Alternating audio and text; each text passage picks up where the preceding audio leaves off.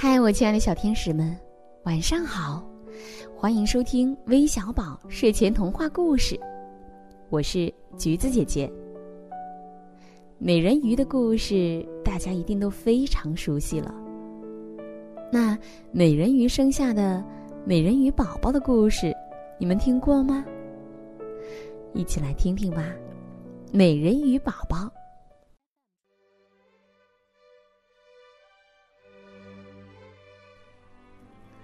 泰伦热爱大海，但他不喜欢捕鱼。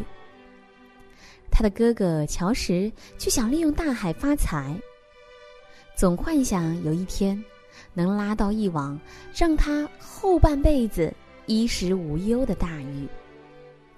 这就是乔什要坚持到这片危险的海域来捕鱼的原因。人们说，这里是属于美人鱼的水域。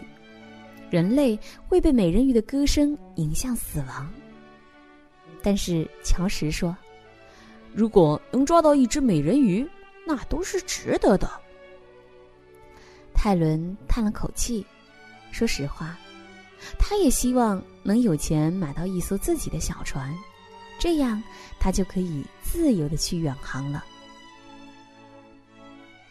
没想到第二天。他们真的打捞到了意想不到的珍宝。那是个金发碧眼的可爱婴儿，身子下面不是两条蹬来蹬去的腿，而是摆来摆去的鱼尾巴。那是一条小美人鱼。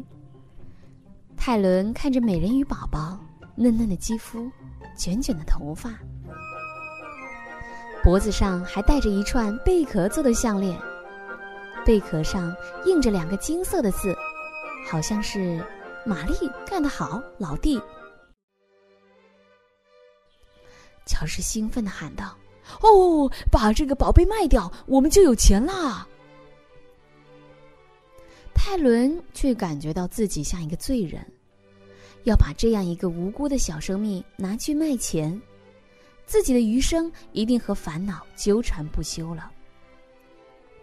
半夜，泰伦怎么也睡不着，他悄悄的起床，他要把小玛丽送回家去。只有在那片传说中的水域，才能找到美人鱼宝宝的家人。月光下，泰伦向大海划去。当泰伦到达那片水域时，一条漂亮的美人鱼正端庄的坐在礁石上。当他看到泰伦和美人鱼宝宝一起出现的时候，惊讶的差点跌到海里。他从来没有见过一个带回美人鱼宝宝的人类。泰伦把小玛丽放到了礁石上，然后手忙脚乱的划着小船离开了。海上的雾气渐渐散开，朝阳把海面染成了金色。泰伦忍不住回头望去，这一望不要紧，泰伦的心差点儿跳出了胸膛。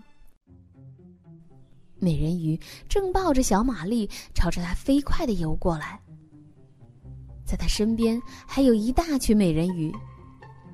泰伦想。他能见到这么多条美人鱼，真的很幸运。如果他们是来找他算账的，他真不知道后果会是怎样。泰伦眼睁睁的看着美人鱼大军把自己的小船团团围住。可是幸福啊，往往就是在这样的时候降临的。当你真诚付出的时候。上帝是不会故意闭上眼睛装作看不见的。美人鱼们被泰伦的善良感动了。为了感谢泰伦，他们在他的小船里装满了大海的宝藏、奇异的珊瑚、巨大的珍珠，这些足够让泰伦购买一艘豪华的游轮了。可爱的美人鱼宝宝用一个吻。作为这次人类和人鱼友好交流的结束，然后，美人鱼们带着和人类友好相处的美好愿望，消失在了海平线。